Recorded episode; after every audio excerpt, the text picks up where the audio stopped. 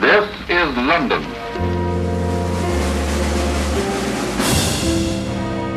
À la recherche de Winston Churchill.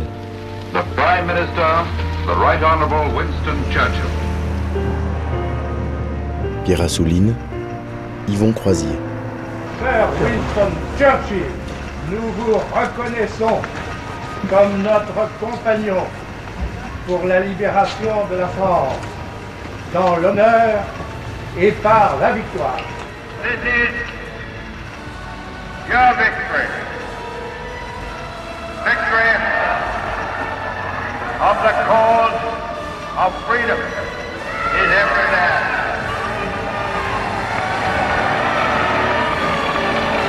In all our long history, we have never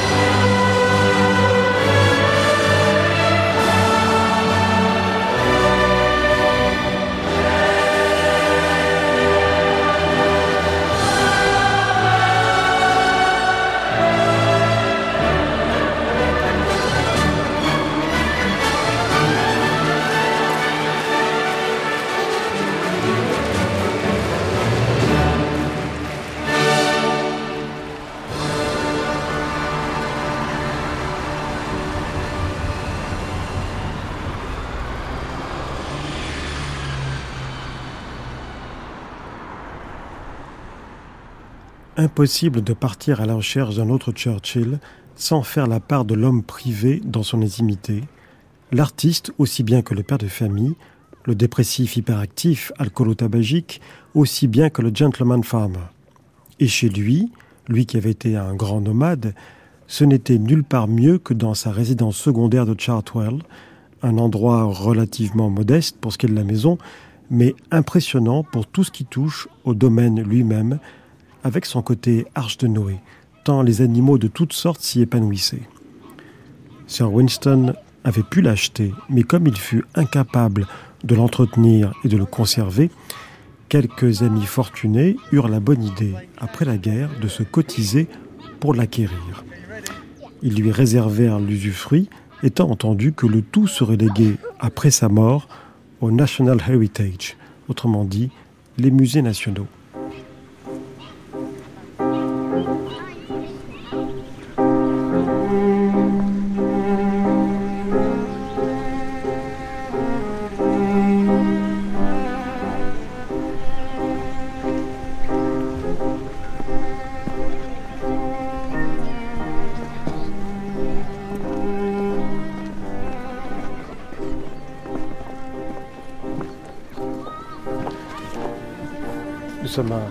Il faut murmurer parce que l'endroit est quasiment magique, à défaut d'être secret.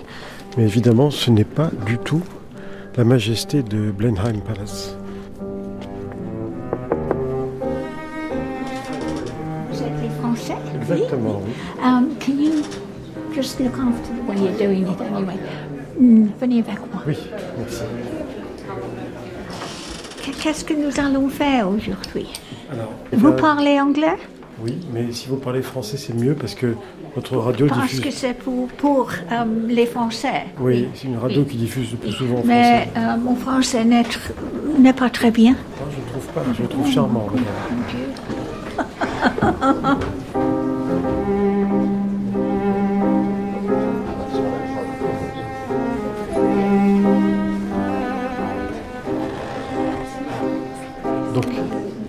c'est l'entrée de la maison. C'est Oui, une maison oui. que Churchill a achetée à quelle époque Um, 1922. Um, En 1922. Oui, oui, oui, oui.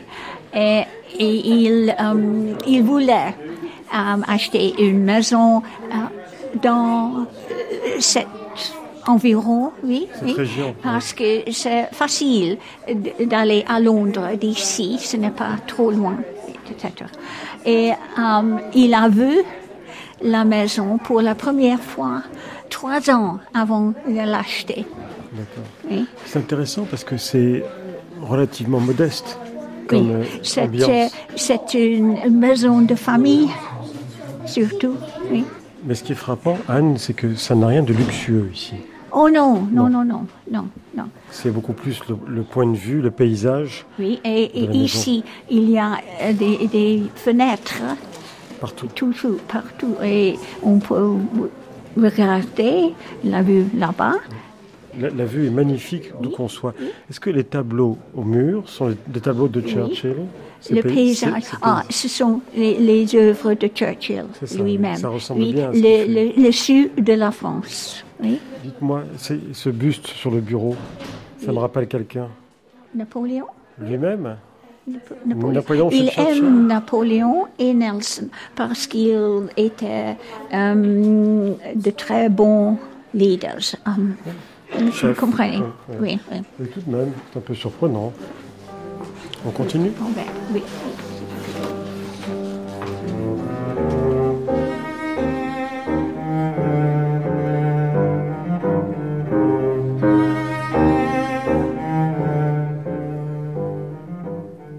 J'aimerais parler un petit peu avec euh, le biographe lui-même, François Kersaudy. Est-ce qu'il est nécessaire, quand on entreprend la biographie d'un tel personnage que Winston Churchill, d'être en empathie avec lui? Est-ce que ça a été votre cas? Est-ce un personnage avec lequel vous avez vécu longtemps avant d'écrire sa biographie? Parce que vous avez été aussi biographe de Göring, et j'imagine que pour vous, ça n'a pas dû être du tout le même rapport. Et donc, avec Churchill, est-ce qu'il y a eu de l'empathie? Est-ce que c'est une fascination critique? Euh, Où est-ce que vous en êtes en tant que biographe Bon, effectivement, je l'ai fréquenté bien avant euh, d'être son biographe, puisque euh, j'ai été tour à tour scandinaviste, soviétologue et, et, gaulologue, et à chaque fois, je rencontrais Churchill. Et, donc, par conséquent, je, l'ai souvent vu à l'arrière-plan euh, de mes travaux euh, avant qu'il n'arrive au premier plan. Et à chaque fois, il y avait toujours euh, une admiration, une admiration qui pouvait être assez souvent critique parce que c'était quand même euh, c'était une force de la nature, mais qu'il fallait contenir, sinon ça pouvait faire des catastrophes. Et par conséquent, euh, on, a, je crois, pour pour Churchill euh, l'admiration qu'on aurait pour un enfant surdoué. D'ailleurs, ça a été un petit peu le cas de la plupart de ses contemporains. On est admiratif parce qu'il dépasse tout le monde de la tête et des épaules, et on est critique parce qu'il peut être très inquiétant dans ses excès. Et, c'est tout cela euh, qui vous suit lorsque vous essayez de vous mettre à la place, ce que j'ai fait, parce que dans une biographie, il faut absolument euh, se mettre à la place du personnage. Il faut naître avec lui, il faut mourir avec lui. C'est une belle aventure. Quand c'est Churchill, c'est une belle aventure. C'est jubilatoire. Est-ce que votre empathie pour un personnage aussi exceptionnel et génial que Churchill euh, ne s'explique pas aussi par le fait que c'est un, homme d'exception, mais à dimension humaine Alors qu'un général de Gaulle, par exemple, euh, qui est aussi génial, non pas qu'il soit inhumain, mais il est tellement au-dessus et tellement en dehors qu'on a du mal à se mettre à sa place.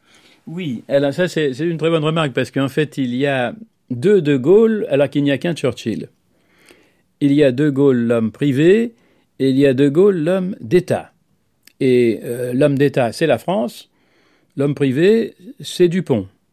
De Gaulle euh, ne voulait pas euh, qu'il y ait de rapport possible entre les deux. En tant qu'homme privé, il avait euh, tout simplement le droit d'exiger qu'on le laisse tranquille.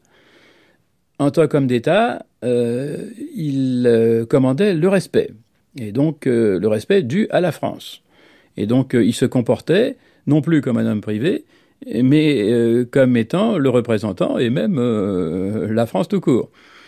Et, euh, par conséquent, ça donnait d'ailleurs lieu à un certain nombre de quiproquos, parce que les Français ne, comprenaient pas, et même ses ministres souvent ne, comprenaient pas. Euh, Par exemple, quand il a été opéré de la prostate, euh, ses, euh, ministres sont venus le féliciter à la sortie de l'hôpital, et lui était extrêmement choqué. Il a dit Mais enfin, ce n'est pas la prostate de la France Donc, Et en fait, il a été opéré en tant que citoyen privé, donc il n'y a aucune raison qu'il soit félicité.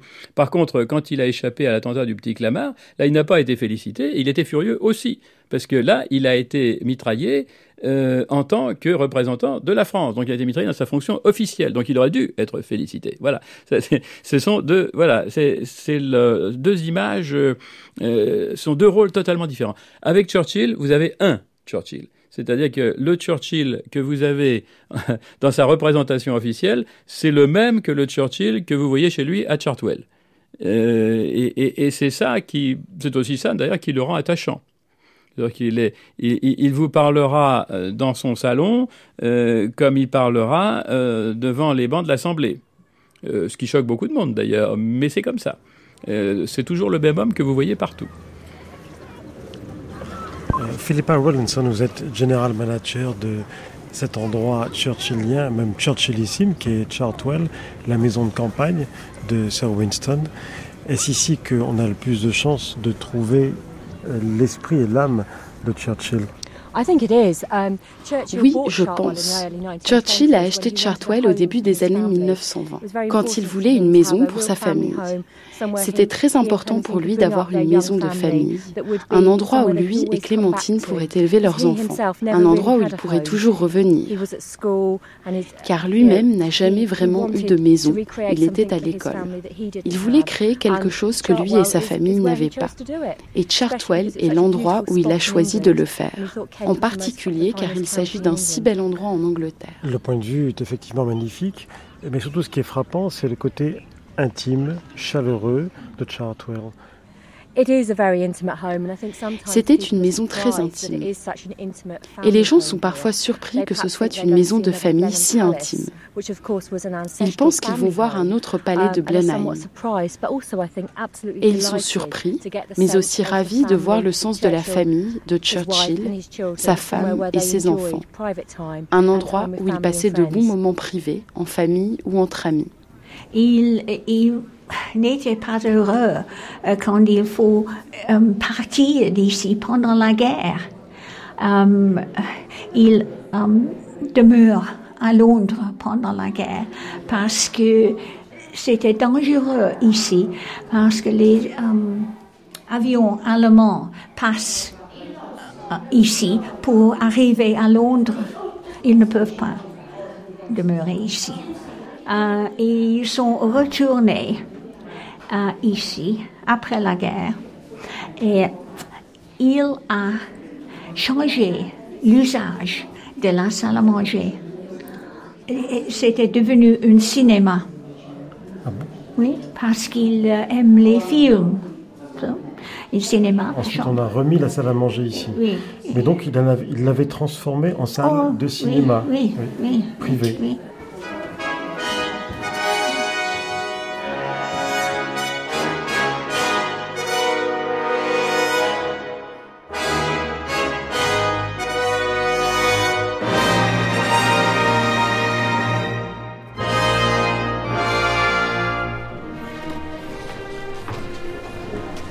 C'est tout à fait la maison de campagne, oh, le, même le cottage tel qu'on l'imagine, avec du papier peint à fleurs partout euh, et, avec des proportions très modestes. Sorry. C'est sa chambre? La chambre de Madame Churchill. Oui. Um, ils ne dormaient pas ensemble? Non.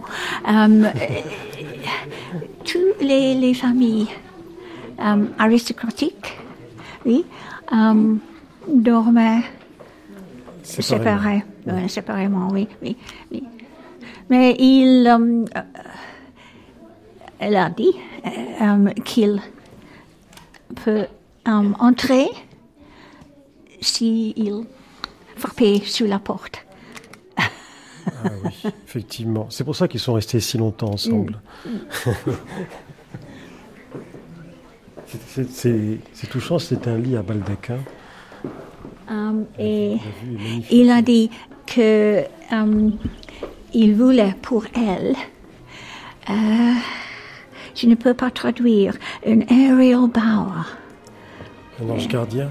Yeah. Non. c'est ça, oui, c'est ça. Quelque chose comme ça. et, donc de la chambre de, de Madame Churchill, on voit tout l'agencement très réussi des jardins, très harmonieux. Et surtout un paysage à perte de vue qui rappelle qui rappelle, pardonnez-moi, la ville Colombay et deux églises. C'est une très jolie chambre à coucher, je crois.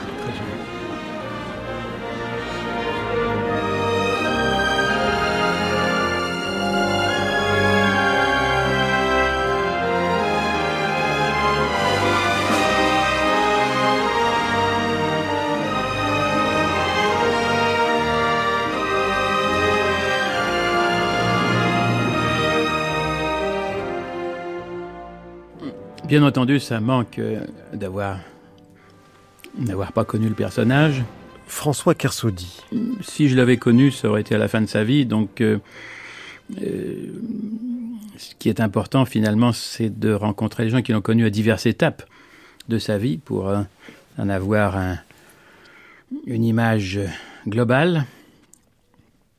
J'ai effectivement non seulement lu les témoignages de gens qui l'ont connu à ces diverses étapes, mais je suis entretenu avec beaucoup d'entre eux, des membres de la famille, des amis, des secrétaires, des généraux, des amiraux, des ministres. Et l'image euh, qu'ils en donnent et qu'on finit par arriver à, à cerner, c'est celle finalement d'un être d'exception, ça, ça ne fait aucun doute. Et euh, tout le monde l'a reconnu, même de son vivant, euh, même au début. On, savait, on, voyait bien tous les gens qu'il rencontrait, même à 20 ans, même à 30 ans, euh, ils savaient qu'ils avaient devant eux un, homme exceptionnel. C'était, très visible. C'est, c'est pas quelqu'un qui s'est déclaré sur le tard. C'était déjà évident tout de suite. L'image de l'homme qui se dégage, c'est de, de tous ces témoignages c'est finalement celle de quelqu'un qui, à bien des égards, resté un enfant, un enfant insupportable, un enfant génial, avec la naïveté, mais en même temps euh, le génie créatif euh, d'un enfant surdoué, l'énergie euh, invraisemblable de plusieurs enfants réunis, cette faculté de penser tout haut, et penser tout haut en termes magnifiques, poétiques. Tous les, gens à qui j'ai parlé ont, dit, mais on, s'en est voulu toute notre vie de ne pas avoir noté à la volée tout ce qu'on entendait, tellement c'était extraordinaire.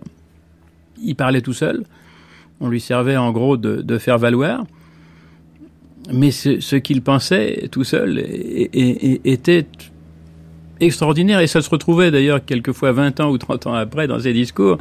Euh, les, les, formules qu'il pouvait trouver étaient des choses qui vraiment nous, nous, laissaient euh, absolument pantois.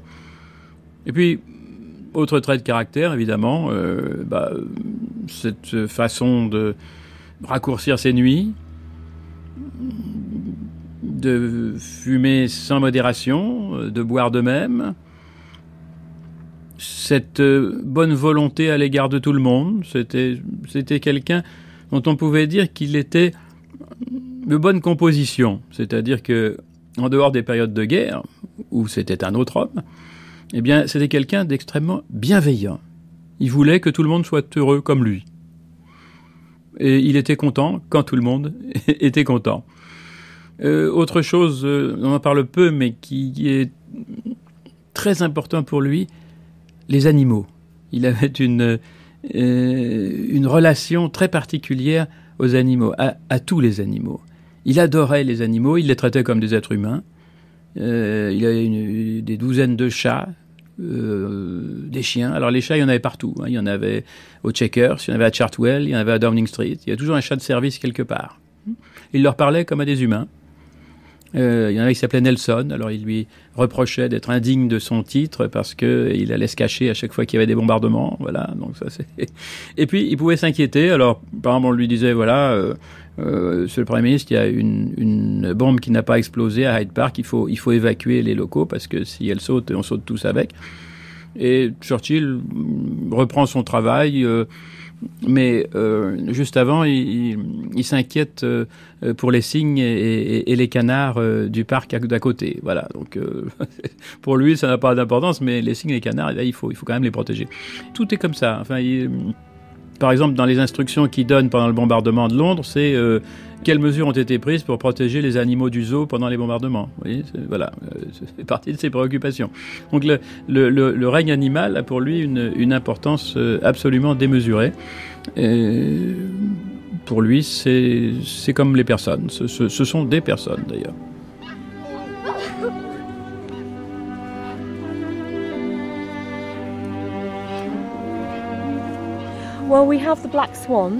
Nous avons les cygnes noirs. Le gouvernement australien a donné à Churchill un couple de cygnes noirs. Et nous les avons toujours gardés et vous pouvez les voir sur le lac des cygnes. Avez-vous vu les um, poulets quand vous êtes arrivés? Lady Churchill, aujourd'hui Mary Soames, avait des poulets. C'est pourquoi nous avons récemment réintroduit des poulets ici, que les enfants adorent. Churchill um, avait aussi des cochons, des moutons. Il adorait les animaux. C'était un homme très curieux et il trouvait que les cochons étaient très intelligents. Um, il adorait avoir des conversations avec eux. Il avait même des poissons tropicaux dans son bureau. Um, Nous savons qu'à un moment, il devait avoir une douzaine d'aquariums dans son bureau. Jean Blot, il y a chez Churchill un gentleman farmer, notamment essentiellement à Chartwell, qui est sa maison de campagne, mais qui est un véritable domaine, et, qui est surtout un endroit où il élève énormément d'animaux. Il n'y a, pas de dinosaures mais il pourrait y en avoir un. Et, quand il est dans sa correspondance, quand il est euh, à l'étranger, ce qui lui arrive tout le temps, quand il voyage, même pendant la guerre, etc., il s'alarme tout, tout, le temps auprès de Clémentine, sa femme, Qu'est-ce que le cygne noir est devenu? Est-ce qu'on a nourri les oies? Est-ce que, est que ça, c'est très anglais, ça? Cet attachement à la terre, aux animaux? C'est très anglais. C'est plutôt des attachements. Comment vous dire? L'anglais est de la mer. Hein. Le, latin est de la terre, euh, le germain et le slave est des bois. Mais l'anglais, lui, il est. S'il y a les éléments, si on peut les classer selon les éléments, c'est de la mer. Et donc la terre est quelque chose de précieuse et de rare. Je ne sais pas si vous avez vu, mais pour moi c'est une chose qui est très enseignante sur l'Angleterre, comment les Anglais présentent les fruits. Vous savez, les marchés comme ça, les, marchés dans la rue. On a toujours l'impression que c'est que c'est un objet rare, que c'est un objet précieux, que etc. Enfin, on n'a pas du tout l'impression que c'est que c'est évident ou que c'est l'abondant. Ça, c'est un premier rapport. Le deuxième rapport, c'est le rapport des les Anglais avec les animaux. Pour être méchant, je vous dirais que l'Anglais aime les relations superficielles et craint des relations plus profondes, et qu'évidemment, avec les animaux, on a nécessairement des relations relativement superficielles. En ce sens, ça les apaise. Le retrait, bon, vous savez, le retrait, c'est Cincinnatus, hein, il n'y a pas moyen de les tenir, ils vont toujours labourer, labourer, labourer. Dès qu'ils perdent le pouvoir, ils reviennent aussitôt lorsque le pouvoir leur revient. Mais je pense que, bon, dans le sang du, duc de, de, Malbrook, il devait bien y avoir une, certaine passion pour la terre, mais je ne sais pas. En tout cas, c'est une passion très différente de celle que l'on peut trouver en France ou, ou dans les pays latins. La, la, terre a vraiment une autre signification. C'est pas la terre, c'est du gazon. En même temps, il allait jusqu'à concevoir ses maisons. Il avait un côté maçon ah oui, il avait un côté maçon. D'ailleurs, c'était un vrai maçon, puisqu'il avait sa carte de la fédération, du syndicat des maçons. Et, il a construit un grand nombre de ses mains, un grand nombre de, cottages euh, autour de Chartwell, euh, sous diverses excuses. Il faut loger le jardinier, il faut faire un, faut faire un studio, faut, etc. Et on le voit d'ailleurs à l'œuvre. Ça lui venait d'où? Je veux dire, d'où tient-il cette, cette compétence? On ne sait pas. on n'en sait rien. On n'en sait rien. Il a vu faire. Très souvent, il a, il a acquis des compétences en voyant faire. Par exemple, c'est un peintre absolument fabuleux. Il s'y est mis à 40 ans en, regardant faire et euh, en étant un petit peu guidé par euh, quelques grands peintres de l'époque. Il avait des dons latents qui se révélaient comme ça d'un seul coup. Et quand vous voyez ces peintures que vous avez dû voir à Chartwell, euh, ça c'est pas le travail d'un scribouilleur du dimanche. C'est vraiment des choses assez fabuleuses. On sait quels peintres l'ont formé il a eu des conseils de, en particulier du couple Lévry, qui étaient tous les deux des, grands peintres de l'époque. Mais tout le monde s'est un petit peu penché sur son travail. Et il y a une chose qui est amusante, c'est qu'en 1922, il était à Cannes et il, peignait euh, une marine. Et comme toujours, il y a des badauds qui se rassemblaient autour, comme ça. Et puis, il y en a un qui s'approche, euh, qui regarde et qui dit C'est bien ce que vous faites, c'est bien, vous devriez continuer, vous pourriez faire une bonne carrière dans la peinture. Puis il s'en va. Et euh, Churchill demande au badaud qui était là, qui est ce monsieur? Et il y en a un qui dit, oh, c'est un espagnol, c'est une espèce de fada, il s'appelle Picasso.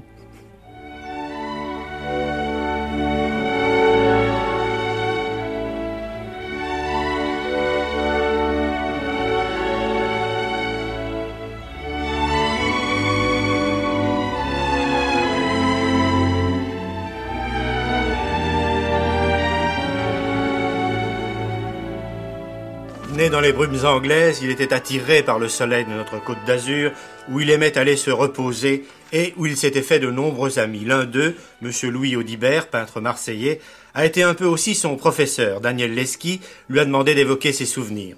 Je l'ai connu au lendemain de la guerre de 14, au cours d'un séjour que je faisais à Cassis, et M. Churchill était venu se reposer à Cassis, euh, passer quelques vacances. Alors c'est au cours de ces vacances que j'ai connu M. Churchill par l'intermédiaire d'une dame, d'une dame anglaise qui était la fille d'un docteur anglais, euh, Miss Oliver.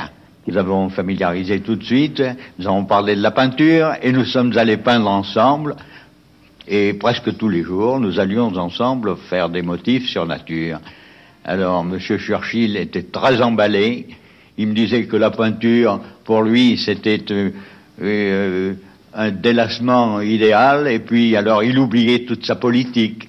Et alors je ne l'ai revu qu'au bout de quelques années après, on s'est séparés. Je l'ai revu alors quand il est venu faire un séjour à Aix-en-Provence, où je suis allé passer un moment avec lui.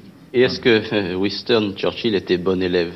Ah, Churchill était très consciencieux, très bon élève. Il s'intéressait, il voulait, il voulait un peu se renseigner sur toutes les techniques picturales. Il me posait toujours des questions et il, travaillait très sérieusement. Il aimait tellement la Côte d'Azur qu'il n'hésitait pas à s'y installer pendant de longs mois, quelquefois, quand ses devoirs ne le retenaient pas à Londres. Il a donc vécu à Roquebrune, près de Menton. Il avait accepté, avec beaucoup d'humour d'ailleurs, d'être fait citoyen d'honneur de ce charmant village de la Côte d'Azur. Prenez garde. Je vais parler en français.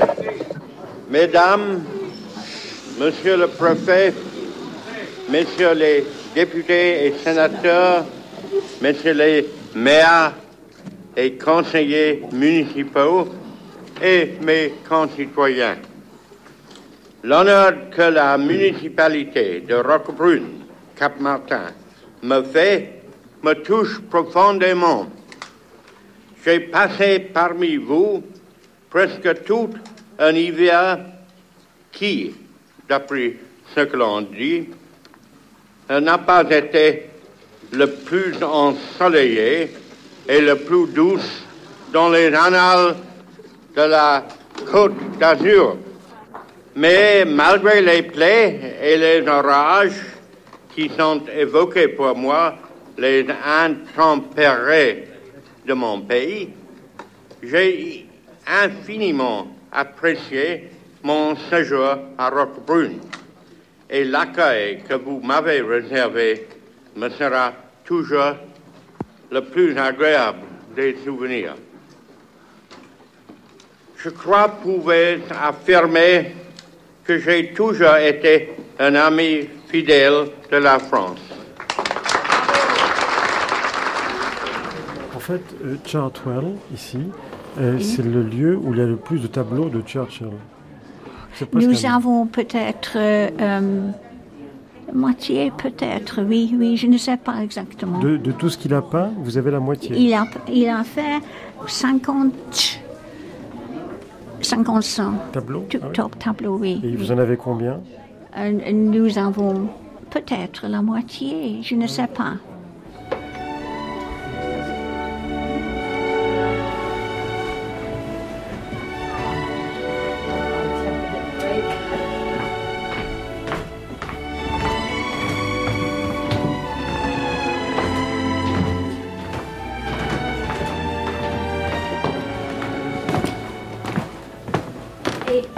C'est la troisième salle qu'il a fait euh, avant d'entrer dans la maison, d'arriver ici. C'est la salle à manger. C'est la salle à manger, oui.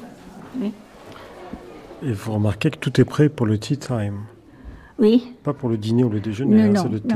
Non, hein. c'est toujours pour, pour le thé, oui, oui. Il y a ici un très fameux tableau qu'il a fait, ah oui?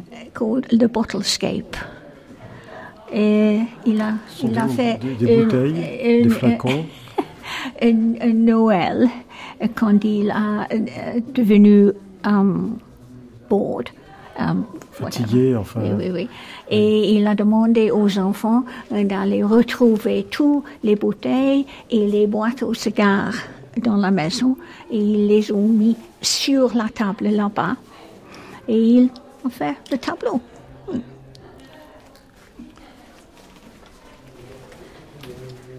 C'est regardé comme un des mieux de ces tableaux.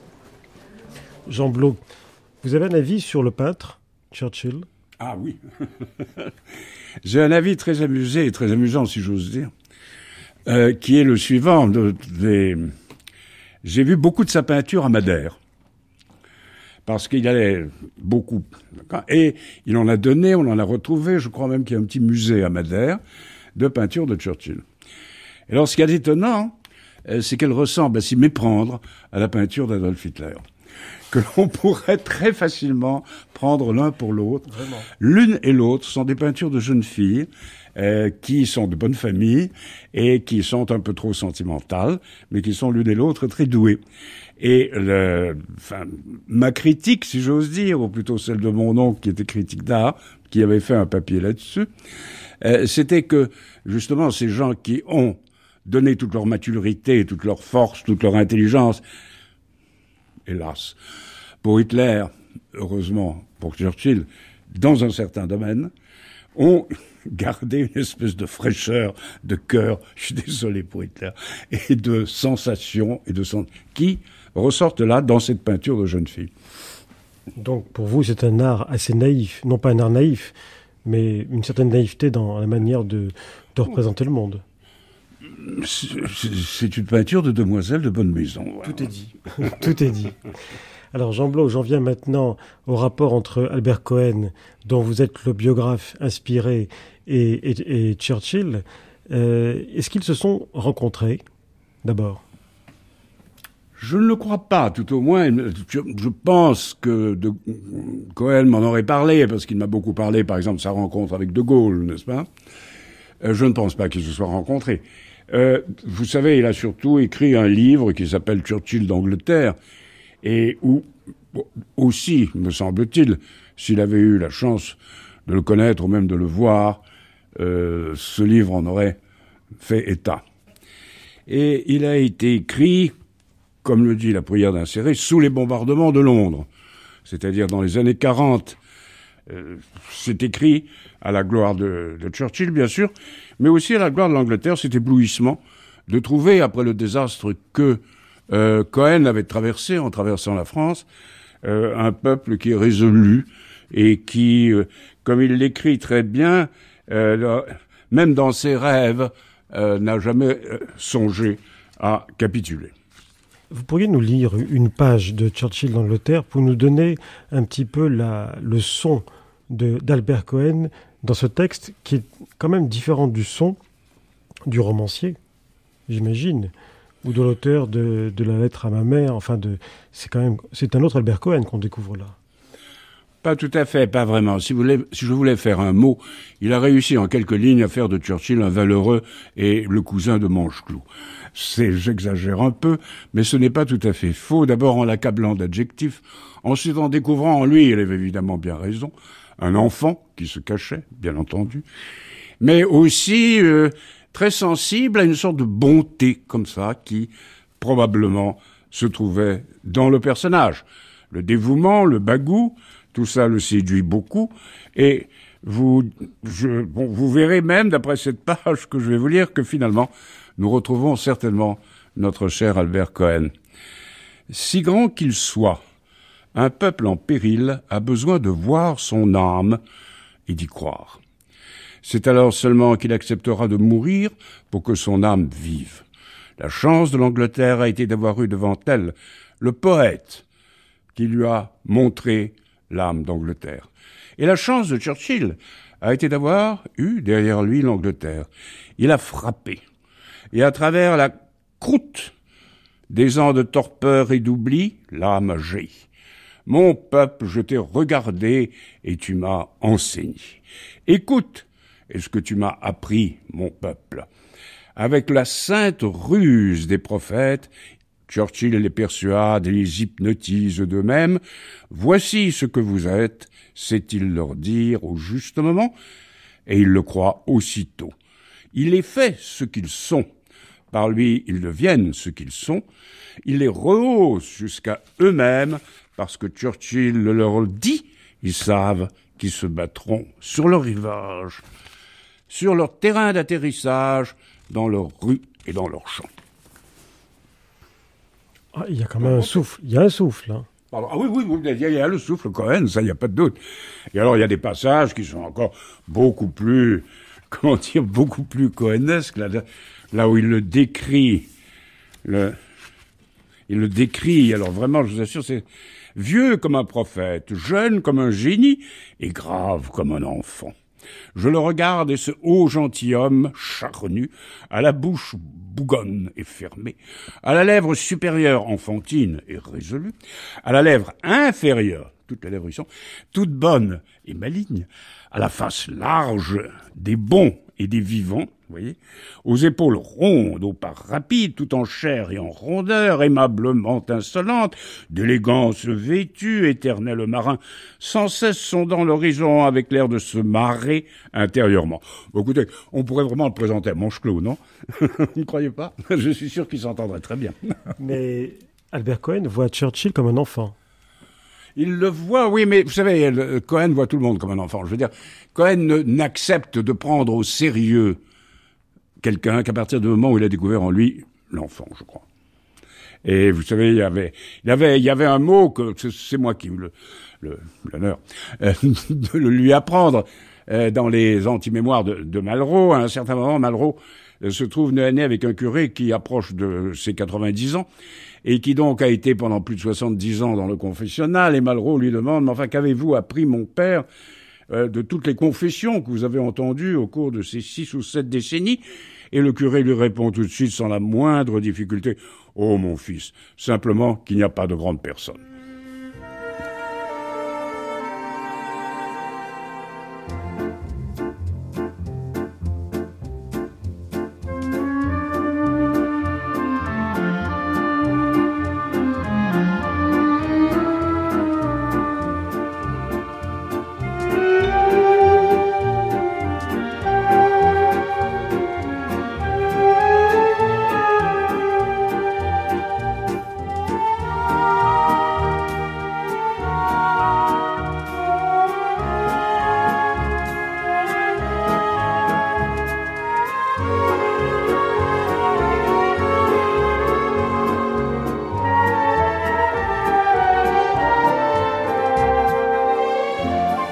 Oscar Némon fit les beaux-arts à Bruxelles, dans la galerie des bustes qu'il sculpta, le roi Albert, Émile van der Velde, Auguste Vormel et durant la guerre Paul-Henri Spaak.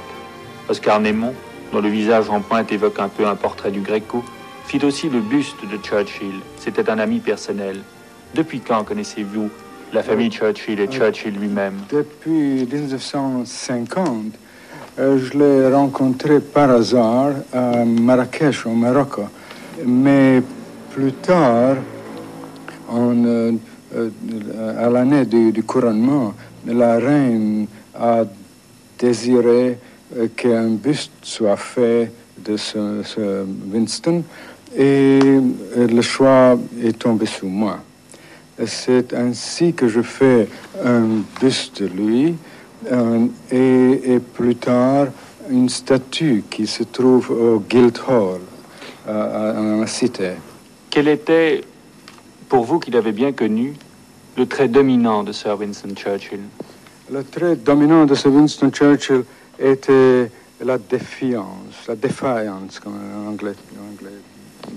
relever le défi, en somme. Oui, le défi. Même en faisant sa sculpture, lui, il, considérait ça comme un, comme un challenge. Une compétition. Une compétition. Une compétition à tel point qu'il disait, eh bien, si vous allez euh, faire, si, vous, si je dois me rendre à cette... Euh, alors, alors, il vous aussi, vous devez vous, vous allez vous rendre parce que je ferai votre sculpture pendant que vous faites la mienne.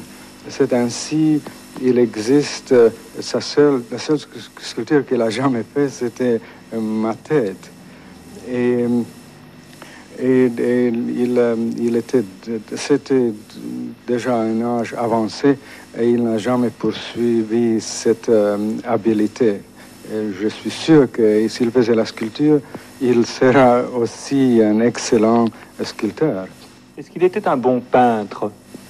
Oh, il était sans doute un bon peintre, mais euh, il était, la peinture l'intéressait euh, surtout parce qu'il avait une grande curiosité de, toutes les activités euh, du domaine de la culture.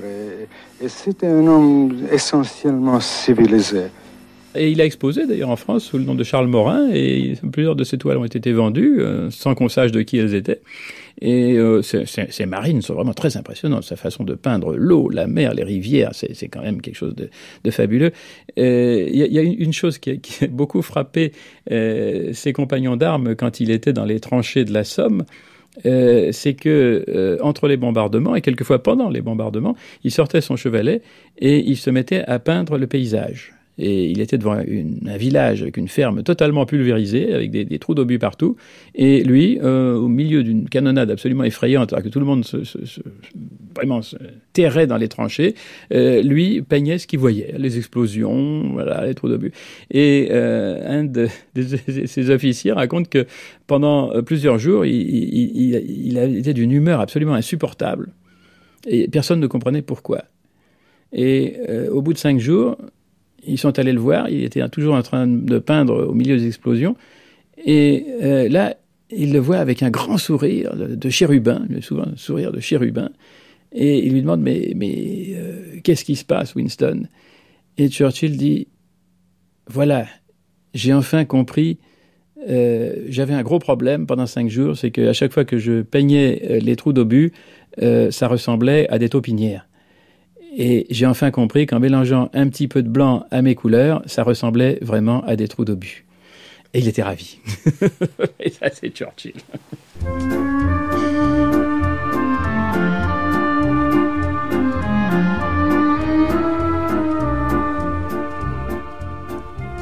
J'ai rencontré aussi Winston Churchill, mais très vieillissant. Jacques Duhamel. Mais je l'ai entendu raconter une histoire extraordinaire. Quelle histoire? Il était somnolent. Et euh, un de ses gens, pas l'ambassadeur mais je ne dirais pas l'autre, entend les personnes qui étaient là, les Français, dire écoutez, votre beau-père commence à se fatiguer un peu et c'est dommage de le voir vieillissant, enfin, vous, vous devinez le reste. Et à ce moment-là, le gendre dit quand on le met sur les bons sujets, il est très éblouissant. Vous allez voir. Il le secoue un petit peu, enfin, avec condescendance et quand même respect. Et Winston Churchill ouvre un œil, dit ouais. Et à ce moment-là, son gendre lui dit si vous n'aviez pas été pendant la guerre, alors là, il ouvre les deux yeux. Si vous n'aviez pas été Winston Churchill, qui auriez-vous voulu être? Et en réfléchissant à peine, Churchill regarde son gendre et lui dit Mussolini. Étonnement général, et Winston Churchill précise oui, parce que lui, du moins, il a réussi à faire fusiller son gendre.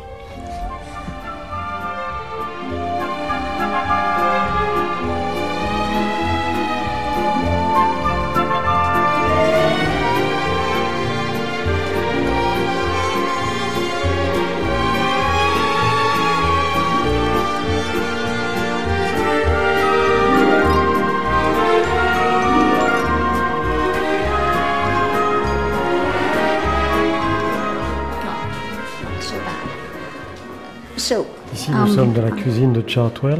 Est-ce que on sait. Vous, vous savez, Anne, ce que Churchill aimait comme cuisine?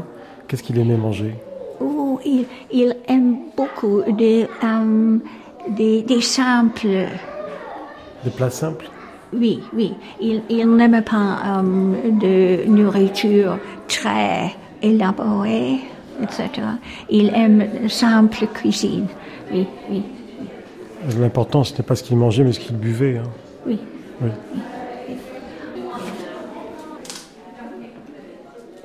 On parle rarement de l'éducation de ses enfants. On, peut se demander quand même s'il n'a pas raté euh, leur éducation et quel genre de père de famille il a été. Euh, pour vous, c'était un bon père de famille? Ça dépend de ce qu'on entend par un bon père de famille. Je crois qu'il a été infiniment plus affectueux avec ses enfants que son père et sa mère, d'ailleurs, ne l'avaient été avec lui. François Kersaudy. D'un autre côté, est-ce qu'il était fait pour être père de famille? C'est une autre question. Euh, il n'avait pas le temps. Il y avait beaucoup de choses pour lesquelles il n'avait tout simplement pas de temps à consacrer. Et euh, ses enfants ont, de toute évidence, euh, pâti considérablement du, non pas du manque d'affection, il était très affectueux avec ses enfants, mais du manque de temps qu'il avait à leur consacrer. Et pas seulement lui, d'ailleurs, son épouse aussi. Son, épouse était une personne charmante, euh, remarquable d'ailleurs, mais elle non plus n'était pas vraiment faite pour être mère, avait très peu de temps à consacrer à ses enfants, elle était souvent malade, elle était souvent partie, elle, avait d'autres intérêts, euh, etc. Et donc les, les enfants ont été euh, bah, élevés par des nurses, par des amis, euh, influencés par des, amis de Churchill. Ce n'est pas forcément une bonne idée, en particulier pour ce qui est du fils, Randolph. ça a même été plutôt catastrophique. Ils ont été laissés un petit peu à eux-mêmes. Et bon, ça n'est quand même pas un hasard si euh, trois de ses enfants euh, sur quatre sont morts alcooliques. Euh, il y, a, quand même forcément quelque chose dans la façon dont ils ont été élevés qui n'a pas fonctionné. Donc, beaucoup d'affection, très épisodique, souvent à distance. Et pour le reste, bien, ils étaient un petit peu laissés à eux-mêmes. Je, pense que la seule qui a résisté à ce traitement, euh, c'est Mary, peut-être parce que c'est la petite dernière, peut-être parce qu'elle a vu l'exemple de son frère et de ses sœurs, et euh, qu'elle a, elle a, décidé d'être un petit peu différente, et c'est peut-être pour ça qu'elle est encore vivante maintenant. Peut-être aussi parce qu'elle a su euh, trouver quelqu'un, Soames, qui lui permette de se dégager un petit peu de cette emprise, parce que être le fils ou la fille de Churchill, n'est pas facile non plus. Qu'est-ce qu'on peut faire après Surtout si on choisit comme Randolph d'être un politicien, ce qui est quand même un, choix très curieux, donc de, suivre les traces euh, d'un père euh, qu'on ne pourra pas dépasser. Oui, de ce point de vue-là, oui, vous avez raison. De ce point de vue-là, il y avait un très gros complexe, euh, beaucoup plus d'ailleurs chez le fils que, chez les filles. Il avait des dons. Il était courageux, comme son père, aucun doute. Il avait une très belle mémoire, comme son père et son grand-père. Malheureusement, euh, ça avait sauté une génération. Il avait aussi hérité du caractère totalement insupportable de son grand-père et euh, de l'alcoolisme vertigineux de son père comme de son grand-père. Et euh, à la différence de son père, lui ne supportait pas l'alcool. Churchill était confit dans l'alcool du matin jusqu'au soir, mais il n'était jamais sous personne ne peut dire qu'il a jamais vu Churchill sous. Il était jamais. C'est un cas. C'est un cas. il y a eu quand même une fois au Parlement où ça lui a fallu un certain nombre de, déboires par la suite, parce qu'il a, il a totalement vacillé et son discours est devenu inaudible. Oui, son discours est devenu inaudible, et puis surtout, il est venu à contretemps. C'est-à-dire qu'en fait, il a, il a posé une question à laquelle euh, le Premier ministre avait déjà répondu. Donc, euh, il y avait visiblement là une petite surcharge d'alcool, euh, mais en état d'ébriété totale, il ne l'a jamais été. Or, son fils Randolph, lui, d'abord ne buvait pas la même chose, et surtout euh, ne les supportait pas de la même façon. Donc lui, il était pratiquement sous en permanence, c'était beaucoup plus grave, et il buvait d'ailleurs des choses que son père ne buvait pas, comme par exemple un, litre de gin par jour, euh, et, il les supportait très mal. Et donc lui, était, lui par contre, était sous. Qu'est-ce que buvait alors Quelle a été la consommation d'alcool de Winston Churchill? En, moyenne, en moyenne Elle était phénoménale. Elle était phénoménale. Je vais essayer de, de faire de faire un total. Euh, c'est très impressionnant. C'est très impressionnant parce qu'il y a le, le, whisky qui apparaît dès le petit déjeuner. Euh, il peut y avoir aussi du vin blanc, il y a du champagne à 11 heures, Euh, il y a le, sherry avant le déjeuner, il y a le, champagne et le vin blanc pendant le déjeuner, euh, il y a le cognac après le déjeuner, euh, il y a le whisky and soda pendant tout l'après-midi, sauf entre 15h et 16h, mais pas parce qu'il était sobre, mais simplement parce qu'il faisait la sieste et donc il buvait pas en dormant. il y a encore du whisky and soda jusqu'au dîner. Au dîner, vous avez une répétition de ce qui se passe au déjeuner, donc avec le sherry, le champagne, le vin blanc, le cognac, etc. Et le porto, il ne faut pas oublier le porto. Ensuite, vous avez euh, tard dans la nuit, vous avez encore euh, euh, évidemment le whisky and soda, etc., le, le, le, champagne, quelquefois vers 3 heures du matin. Et puis, bah, quand il va se coucher, il y, a, y, a, les somnifères qui, qui passent avec un petit peu de whisky aussi. Donc tout, voilà. Tout cela en commençant à 20 ans et en terminant vers 90 ans. Exactement. Encore, vous êtes gentil, commençant à 20 ans, moi je vous ferais plutôt commencer à 17 ans, hein, euh, peut-être plutôt même à 16. Est-ce que son alcoolisme était également motivé par le fait qu'il était profondément dépressif? Ce, ce qu'on appelle le black dog hmm? pour les Anglais, qu'est-ce que c'est exactement par rapport à la dépression et par rapport à cette mélancolie qui le minait quand même de temps en temps? Oui, alors c'est une dépression dont on pense qu'elle a été héréditaire, puisque apparemment tous ses ancêtres ont, ont, ont souffert de la même chose. Euh, c'est effectivement des, ce sont des accès de, de dépression euh, euh, pendant lesquels il peut y avoir euh, des tentations suicidaires, il y a des idées noires, il, il, il, est, il est persuadé d'avoir tout, d'avoir tout échoué, il a la tentation de tout abandonner, etc. Exactement comme tous ses ancêtres, euh, euh, depuis son père pratiquement jusqu'au grand Marlborough lui-même, qui lui avait pas trop le temps. Mais bon, euh, tous les autres euh, ont, ont, été dans ce cas-là. Il avait deux remèdes. Il avait euh, l'alcool, donc à dose respectable, et il avait l'hyperactivité. Euh, tant qu'il était en, en, en, mouvement et qu'il y avait une grande cause à défendre, euh, le Black Dog ne pouvait pas s'imposer. C'est au moment où euh, il n'avait rien de, il n'y avait pas de danger, qu'il n'y avait rien de particulier à faire, que euh, il était laissé seul, qu'on ne le considérait pas, qu'il était en dehors du gouvernement, qu'il n'avait pas de grande cause à défendre. Là, effectivement, le Black Dog pointait le bout de son museau et il ne le supportait pas comme pour beaucoup de politiciens, le, ils considèrent que le pouvoir, euh, bon, c'est enfin, le pouvoir est une drogue, et donc il considère que quelque part, quand il en est tenu éloigné, pour lui, c'est une brimade. Donc, euh, comme avait dit un de ses amis, euh, il est exactement comme un enfant auquel on a retiré son jouet. Voilà, et donc là, il n'a plus qu'un désir, c'est de revenir au pouvoir. On a le sentiment, François Kersaudy, que peut-être la fin aurait pu être euh, mieux préparée et qu'il aurait gagné et Churchill à ne pas s'accrocher au pouvoir dans les dernières années, à se retirer plus tôt. C'était pas votre avis? S'il ne s'est pas retiré plus tôt, c'est parce qu'il considérait qu'il avait une mission. Et sa mission était de ramener la paix entre l'Union soviétique et l'Occident. Et il pensait qu'étant avec Staline le seul survivant euh, des, des grands dirigeants de la guerre, il était le seul à pouvoir le faire et que les autres, euh, y compris Eden, n'en seraient pas capables. Bon, on a vu ça chez beaucoup de, politiciens euh, euh, âgés, cette idée qu'ils étaient indispensables et que leurs successeurs ne seraient pas à la hauteur. Si vous voyez Adenauer, vous avez un petit peu la même chose. Et il y avait l'idée quand même que tant qu'il était là, il protégeait la Grande-Bretagne de la tentation de la médiocrité une chose qu'on retrouve chez un autre personnage bien connu chez nous, et, et qu'à partir du moment où il s'en irait, euh, l'Empire, évidemment, s'effondrerait et la Grande-Bretagne reviendrait à, sa médiocrité des années 20 et des années 30. Et ça explique aussi pourquoi euh, il, a, il a tant tardé à se, à se retirer. En plus de une de ses innombrables intuitions, puisque Churchill est un homme qui toute sa vie a eu quantité invraisemblable d'intuitions prophétiques, j'en avais fait un recueil d'ailleurs, euh, qui sont quelquefois effrayantes d'ailleurs, mais pratiquement au moment de se retirer, il a dit d'Eden, il aimait beaucoup Eden, c'était son dauphin, c'était pratiquement son fils spirituel, mais il a dit au moment de se retirer, je ne crois pas qu'Eden y arrivera. Et un an après, effectivement, Eden n'y est pas arrivé. Intuition fulgurante. Et c'est encore une raison pour laquelle il s'est accroché au pouvoir. Euh, Euh, il a dit j'ai la faiblesse de me croire indispensable. Bon, beaucoup de gens de son âge euh, sont comme ça. Et donc, ce qu'il aurait dû se retirer plus tôt, ça aurait voulu dire que bon, il aurait eu une vision de tout ce qui s'est passé. C'est très difficile de savoir quand, quand, se retirer à temps. Et par conséquent, il a, il a fait de son mieux. Et ma foi, c'était déjà pas si mal.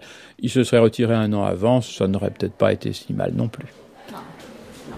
Euh, ce sont les uniformes honorifiques qu'il porte une fois, deux fois peut-être, mais pas, pas beaucoup de fois. Donc ça, c'est très important. Oui, um, c'est l'ordre du garde qu'il um, il, il, a été présenté avec ça um, au moment où il retire, est retiré. Quand il a pris sa retraite en 1955. Quand il était Premier ministre à ce point-là. C'est très beau, hein, la ceinture, oh oui, oui, oui. Avec la devise. Ah oh, oui, l'histoire qui mal y pense.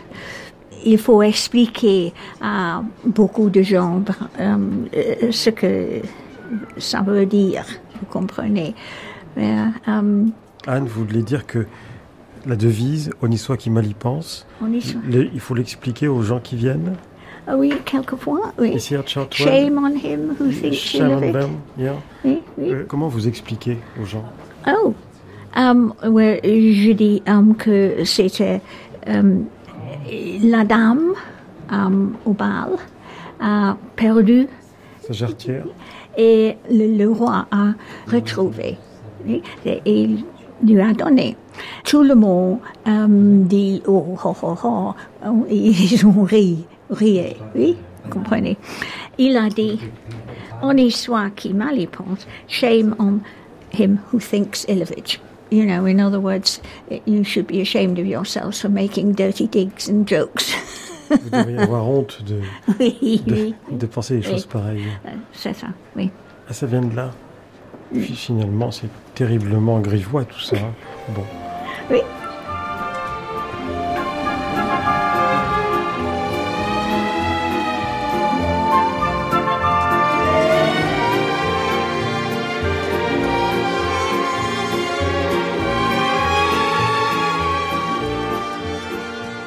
Vous avez épluché pour vos travaux sur Churchill et sur l'Angleterre la plupart des archives consultables.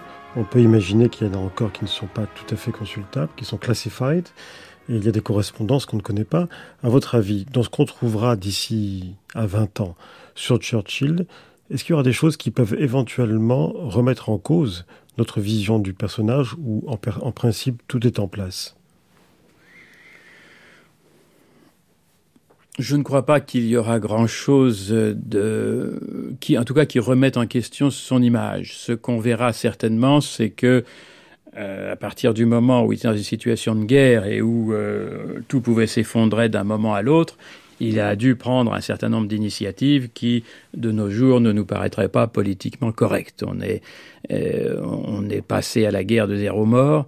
Euh, il n'y avait pas moyen à l'époque de faire des guerres de zéro mort. Et euh, Churchill avait compris depuis très longtemps que bah, quand on faisait une guerre, il y avait des morts et que euh, bah, un certain nombre d'initiatives qui seraient déplacées en temps de paix, eh bien, devaient être prises en temps de guerre.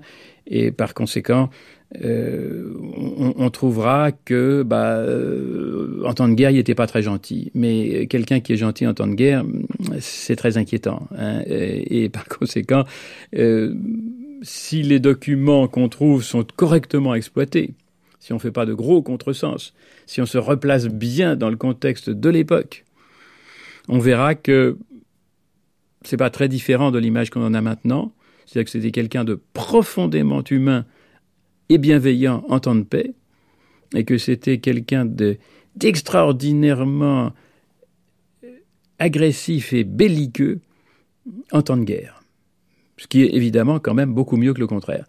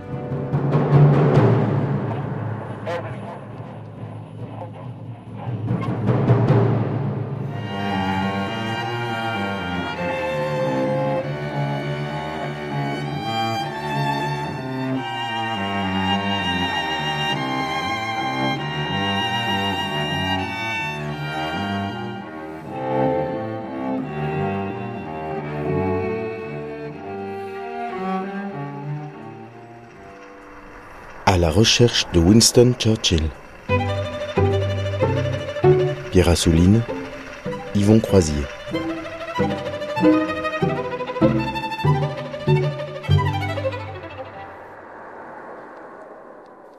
Quatrième temps de cette enquête sur les traces de Winston Churchill, la correspondance. Ce n'est pas seulement le portrait d'un mariage, une autobiographie en creux, plus vraie que des mémoires. C'est une vision à la fois intime et panoramique du XXe siècle, qu'elle soit anecdotique ou politique. Car il s'agit de la correspondance entre W et Clemmy, autrement dit Winston et sa femme Clémentine, quelques dizaines de lettres choisies parmi les milliers de celles qu'ils ont échangées de 1908 à 1964. Ce n'est pas un dialogue, mais une conversation avec un absent, une chronique des événements courants et un inventaire des travaux et des jours, une correspondance édifiante, drôle, émouvante comme la vie, la sienne, la leur, des lettres personnelles qui ont également valeur de témoignage pour l'histoire, des lettres lues par les comédiens Michael Lonsdal et Nathalie Cohen.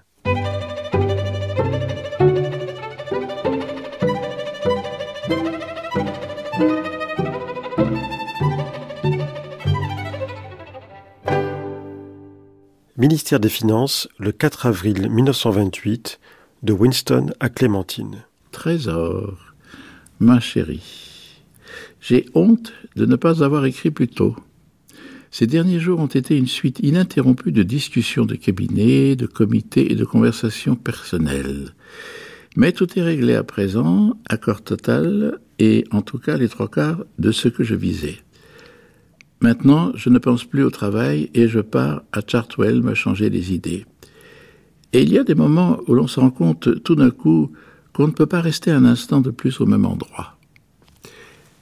J'ai reçu deux de tes lettres, j'ai beaucoup aimé ce que tu as écrit dans la première, je suis toujours là, mais je crains que mon travail et mes passe-temps font de moi un piètre compagnon.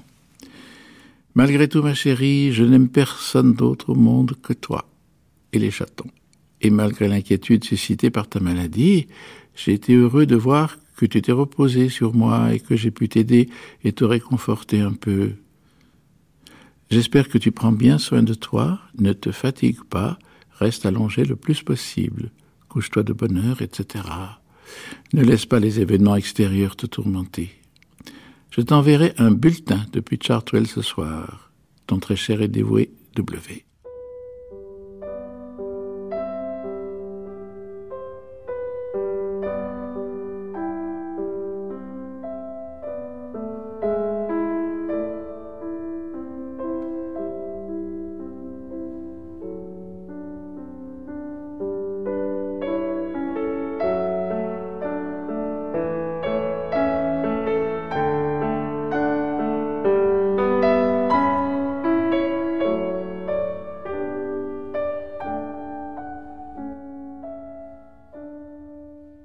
De Sa Majesté britannique à Paris, le 3 janvier 1938, de Winston à Clémentine.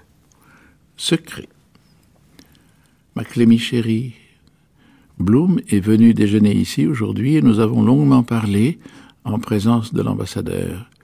Bloom a commencé par reconnaître le mauvais état de l'aviation française et a avoué que je l'en avais prévenu il y a environ 18 mois. Il est difficile de convaincre les gens avant qu'il ne soit trop tard. Lorsque Chautemps et Daladier étaient à Londres, Neville Chamberlain leur avait dit que nous fabriquions 350 machines par mois, ce qui les avait fort impressionnés. Mais apparemment, NC était mal informé, et le chiffre exact n'est que de la moitié de ça. Donc, entre NC et le M de l'air, les reproches fusent. Ce qui s'est passé est que le pauvre Neville a cru en un mensonge que le M de l'air faisait circuler à des fins officielles et ne connaissait pas les chiffres exacts. Cela te donne une petite idée du laxisme avec lequel nous sommes gouvernés sur ces sujets vitaux. J'avais été informé de tout cela par une source que tu peux deviner, M. Desmond Morton. J'ai donc amené la conversation sur ce sujet et en ai reçu la confirmation. Neville devrait être forcé de réfléchir. Il ne connaît pas la vérité et peut-être euh, ne veut-il pas la connaître. Les Français ont été enchantés de la rumeur de mon retour au gouvernement. Ils publient sans cesse des articles élogieux. Je t'en envoie un. Ma chérie, comment vas-tu? J'espère que tu ne vas pas courir de risques inutiles, ni t'éloigner trop de la maison. J'ai reçu une gentille lettre de Mary. Remercie-la et embrasse-la bien de la part de ton très cher époux W. Tendre pensée, ma douce chérie. PS. Ce serait très gentil que tu écrives un mot au duc de Windsor pour le remercier de sa carte de Noël. Quant à elle, tu peux la nommer la duchesse afin d'éviter le point sensible. Château de l'Horizon, le 8 janvier 1939, de Winston à Clémentine. Clémy chérie, ma journée à Paris, en route pour la Côte d'Azur, a été chargée et intéressante. J'ai déjeuné avec Reynaud à Versailles, où il se reposait de ses efforts et triomphe dans la finance française. La France entière est liguée contre Mussolini. Selon Reynaud, s'il touchait à Djibouti, la France se jetterait avec joie et ferveur dans la guerre. On sent son désir profond de s'en prendre à Mussolini après l'humiliation que lui a infligée Hitler à Munich. L'après-midi, j'ai longuement parlé avec l'ambassadeur, Sir Eric Phipps et Charles Mendel. Puis je suis allé voir Blum, qui était le mieux renseigné de tous. Tous confirment le fait que les Allemands n'avaient pratiquement pas de soldats sur la frontière française pendant la crise. Et Blum m'a dit, c'est un secret, et il le tient de Daladier en personne, que le général Gamelin et le général Georges étaient persuadés avoir été capables de briser le front allemand, incomplet et vulnérable, pratiquement sans surveillance, dès le quinzième jour au plus tard, et que si les Tchèques avaient pu tenir pendant ces deux petites semaines, les troupes allemandes se seraient heurtées à une invasion. D'un autre côté, il y a leur grande supériorité dans les airs, et l'on raisonne selon l'importance qu'on accorde à ce sujet. Je suis convaincu qu'une attitude ferme de la part de l'Angleterre et de la France aurait empêché la guerre, et je suis persuadé que l'histoire se rangera à l'opinion que même en envisageant le pire, nous aurions dû bien mieux nous en sortir que nous ne le ferons à une date ultérieure. Bloom vit dans un appartement au-dessus duquel loge Delbos, qui est descendu en déshabillé se joindre à notre conversation. Tous deux sont inquiets. Ils craignent que Mussolini soit déterminé à se tailler sa part du butin, Hitler s'étant tout approprié jusque-là et lui rien, et ils pensent qu'Hitler lui est redevable et le soutiendra. D'après Blum, ces deux brutes vont se manifester à nouveau très prochainement. À Londres, on craint fort qu'Hitler vienne nous faire des réclamations plutôt que de regarder vers l'Est. Pendant ce temps, Chamberlain, en approuvant les propos de Roosevelt, a bien avancé. Peut-être auras-tu remarqué qu'il a prononcé la formule que je répète depuis deux ans, liberté et paix, et qu'il a placé, comme je l'ai toujours fait, la liberté en premier. Tous les rapports non officiels indiquent qu'il est désabusé au sujet d'Hitler et qu'il ne croit plus à l'apaisement. Pendant ce temps, pourtant, la fâcheuse confusion continue à propos des ARP, précautions contre les attaques aériennes. Les tranchées dans les parcs sont pleines d'eau. On n'arrive ni à les remplir totalement, ni à les vider pour les rendre utilisables. En fait, il a même fallu recourir à des gardiens pour empêcher les enfants de se noyer dans ces trous boueux. Les volontaires de l'ARP sont mécontents et s'en vont les uns après les autres à cause du manque d'organisation. Sir John Anderson, bien que tout juste nommé ministre, fait du patin à glace à Saint-Moritz, ce qui fait jaser la presse. Et Chamberlain n'a pas la moindre idée des négligences dont il est coupable. De ce fait, je ne pense pas qu'il serait très plaisant d'aller me charger de ses fardeaux et de ses négligences, certainement pas sans les pouvoirs qu'on n'a pas envisagé de m'accorder. Duncan, 110, a lancé son parti, les cent mille, avec l'aide de Randolph, et presque tous se sont défilés au dernier moment. Duncan était effondré, et Diana m'a téléphoné pour me dire qu'il n'avait pas dormi de la nuit. Mais je leur ai dit que, puisqu'ils étaient lancés, s'ils ne pouvaient pas avancer, de faire une pause, de laisser le parti sombrer tranquillement, et en aucun cas d'en faire un échec public. Le bébé, paraît-il, continue de bien pousser, au lieu de peser quatre livres et six onces, Comme à la naissance, il pèse à présent 4 livres et 11 onces. Il prospère donc plus rapidement que le mouvement politique né au même moment. Tendre baiser. Chéri, ton dévoué, W.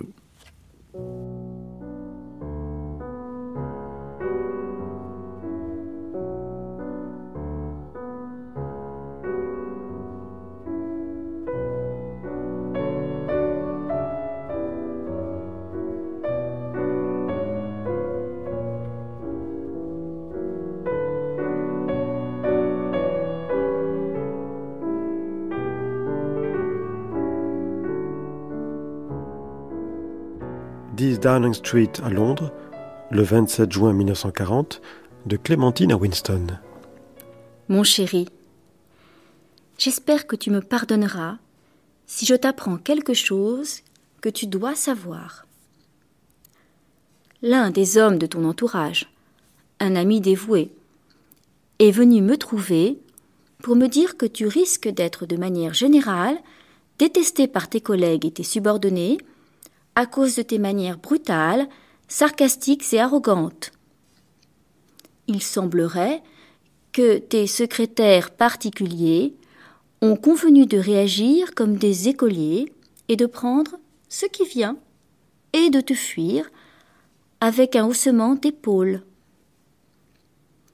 À un plus haut niveau, dès qu'une idée est proposée, lors d'une conférence par exemple, il paraît que tu es tellement méprisant que bientôt plus personne ne fera de proposition, bonne ou mauvaise.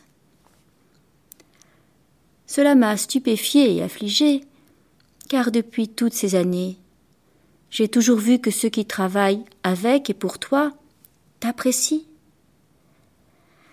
C'est ce que j'ai dit, et on m'a répondu C'est sans doute la fatigue. Mon Winston chéri, je dois t'avouer que j'ai constaté une détérioration dans tes manières et que tu n'es pas aussi gentil qu'autrefois. C'est à toi de donner les ordres, et s'ils ne sont pas respectés, sauf s'il s'agit du roi, de l'archevêque de Canterbury ou du speaker, tu peux congédier qui bon te semble. Par conséquent, tu dois assortir ce pouvoir extraordinaire de courtoisie, de gentillesse, et, si possible, d'un calme olympien. Tu avais coutume de citer cette phrase On ne règne sur les âmes que par le calme. Je ne peux souffrir l'idée que ceux qui servent le pays et toi-même ne t'aiment, ni ne t'admirent et te respectent. De plus, les meilleurs résultats ne s'obtiennent pas à force d'irascibilité ni de grossièreté. Cela ne peut engendrer que haine ou mentalité d'opprimé. La rébellion en temps de guerre est hors de question. Pardonne ta chère dévouée et vigilante, Clémy.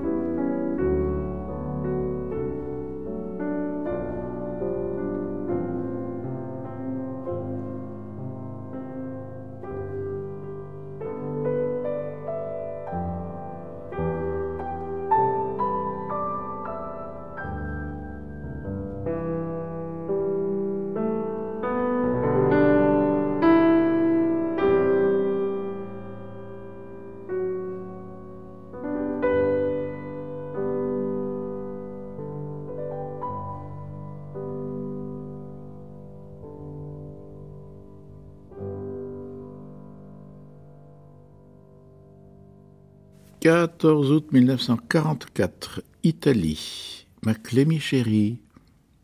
Alexander nous a retrouvés hier près de Cassino et nous a montré les points d'où on peut étudier le champ de bataille tout en donnant des explications en chemin. J'ai été vivement impressionné par les sauvages obstacles montagneux dont on ne peut avoir idée à moins d'être sur place. Étant bien au courant de la campagne, j'ai réussi à reconnaître la plupart des points clés.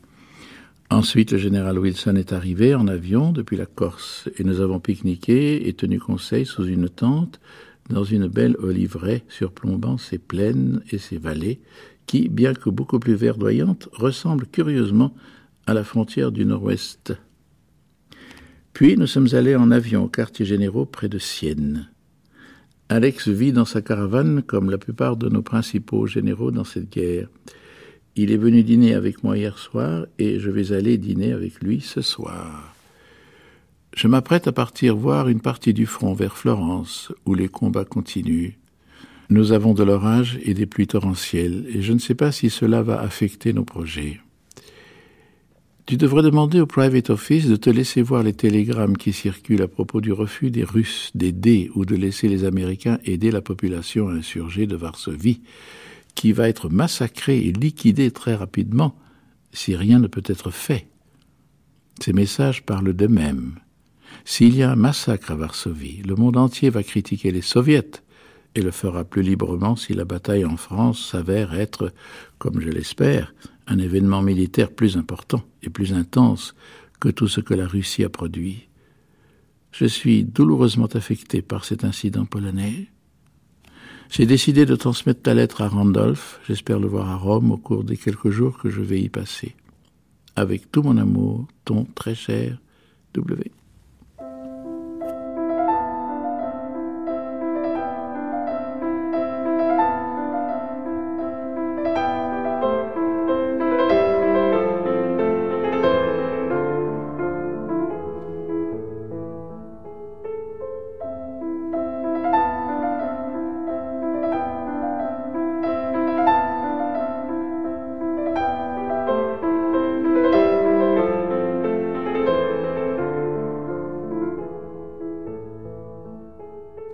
le 3 septembre 1945 sur le lac de Caume, de Winston à Clémentine. Ma Clémy chérie, c'est vraiment l'endroit le plus agréable et le plus délicieux que j'ai jamais découvert. Il s'agit d'un petit palais dont l'intérieur est presque entièrement construit en marbre. Il donne sur le lac avec des marches auxquelles on accède par un ascenseur. Il est bien entendu entièrement modernisé, et sa construction a dû être terminée juste avant la guerre par l'un des riches commerçants de Mussolini qui s'est enfui. Tous les arrangements imaginables ont été prévus pour notre plaisir et notre confort. Sarah et moi avons des chambres splendides qui couvrent un étage entier avec des baignoires en marbre et des flots d'eau chaude et froide. Hier, nous sommes allés en voiture à travers les montagnes jusqu'au lac de Lugano, où j'ai trouvé un sujet très intéressant pour un tableau.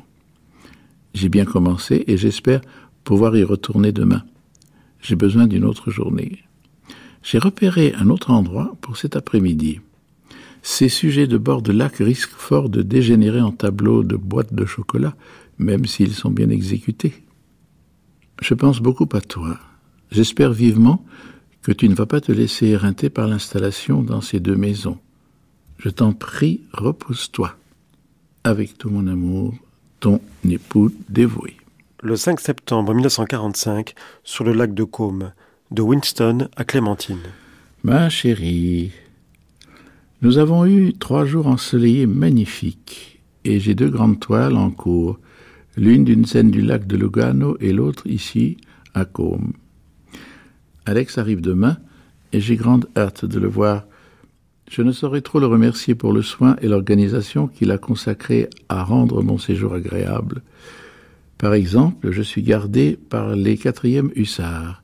24 hommes et deux officiers ont parcouru 650 kilomètres, j'ai honte de le dire, depuis l'Autriche, pour être ici mes protecteurs personnels.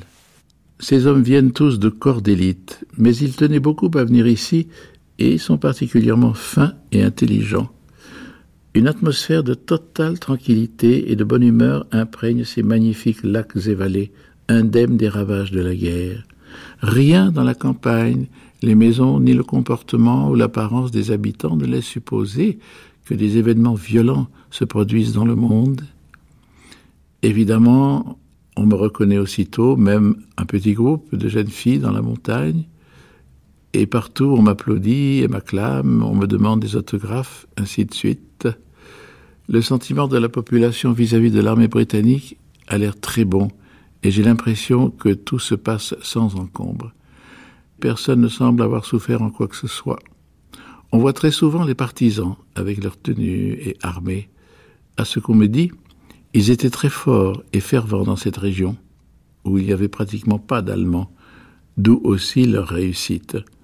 On a l'impression que la population a gagné la guerre, s'il y en a eu une, et me fait le signe de la victoire avec enthousiasme. Il ne leur manque que des touristes pour parfaire leur bonheur et leur prospérité. Pour l'instant, ils ont de grands centres de permission britanniques, américains, néo-zélandais et sud-africains installés dans tous les hôtels pour officiers et soldats. sur la route, non loin d'ici, on peut lire sur une grande pancarte American Bar English Spoken. Cela m'a été infiniment salutaire de venir ici et de me remettre à peindre. Je me sens beaucoup mieux et ne m'a fait aucun souci. Nous n'avons pas eu de journaux depuis mon départ de l'Angleterre et je n'éprouve plus le désir de tourner leurs pages. C'est la première fois depuis bien des années que je me sens totalement en dehors du monde. La guerre japonaise terminée, la victoire et la paix totalement atteintes, je ressens un immense soulagement qui ne fait que croître pendant que d'autres doivent affronter les horribles conséquences de la guerre. Ils portent sur leurs épaules et dans leur conscience la responsabilité de ce qui est en train de se passer en Allemagne et en Europe centrale. Il se pourrait en effet que ce soit un bienfait caché. Il me tarde d'avoir de tes nouvelles, de savoir comment tu t'en sors sur les deux fronts et si Whitebread te donne toujours satisfaction et quand vont arriver les prisonniers allemands. Comment vont les poules de Beaverbrook? Est-ce qu'elles ont donné des œufs? Je crains que la saison des magnolias au parfum de citron touche à sa fin. J'aperçois quelques rayons de soleil derrière les nuages, donc peut-être allons-nous avoir une après-midi de peinture. Chérie, il m'est arrivé une chose ennuyeuse. Très jeune, je m'étais fait une hernie qui m'avait contraint à porter un harnais. Je m'en étais débarrassé avant d'aller à Harrow et j'ai réussi à vivre soixante années mouvementées. Par contre, la hernie est revenue ces dix derniers jours. Je ne souffre pas, mais je vais être obligé de porter un harnais jusqu'à la fin de ma vie, sauf quand je suis couché. Charles Moran a fait venir par avion de Rome un chirurgien militaire qui est avec nous depuis trois jours. J'espère sincèrement que tu te reposes bien et que tu ne prends pas trop les choses au sérieux. Je n'ai toujours pas eu de lettres ni de journaux et n'ai pas la moindre idée de ce qui se passe. Toujours ton cher époux. W.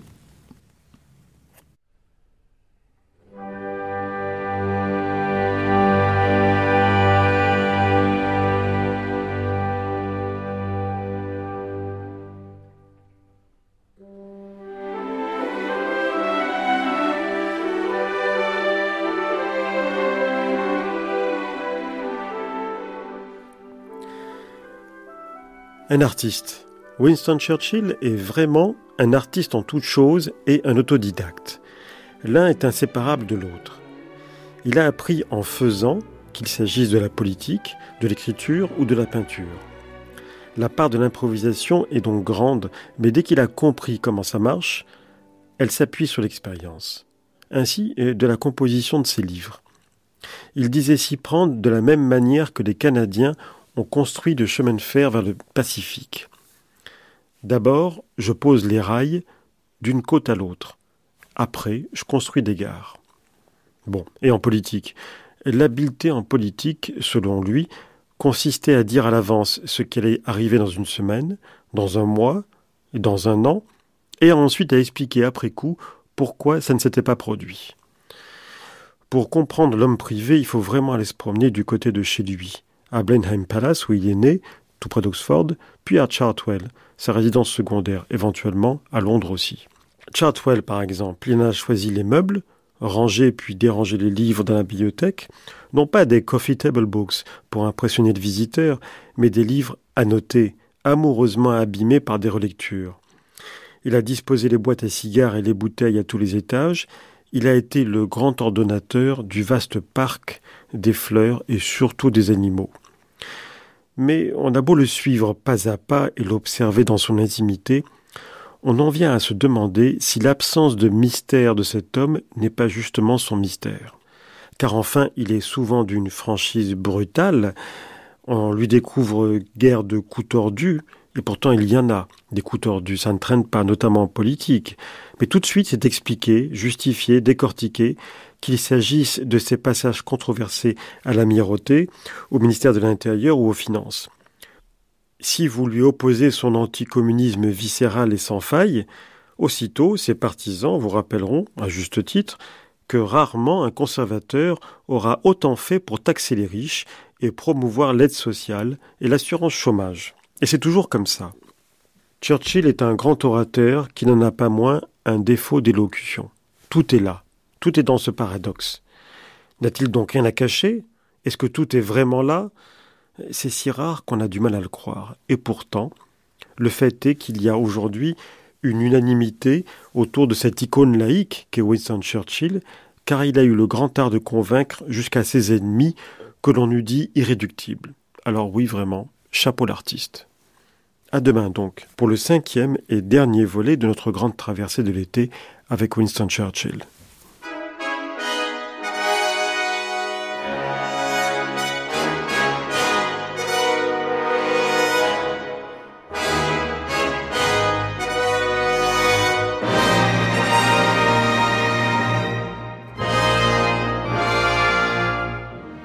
Les lettres que nous venons d'écouter sont extraites de la correspondance entre Winston Churchill et son épouse Clémentine, traduite par Marie-Hélène Amen, lue par Nathalie Cohen et Michael Lonsdal. Prise de son Yves Lehors, Tanguy Le Corneau, Jean-Richard Dufour, Virginie Cassagne, Alain Joubert, Pierre Monteil, Jean-Louis Deloncle. Archivina Sabine Dahuron, traduction et documentation Ignès Benslaba à la recherche de Winston Churchill, une série de Pierre Assouline et Yvon Croisier.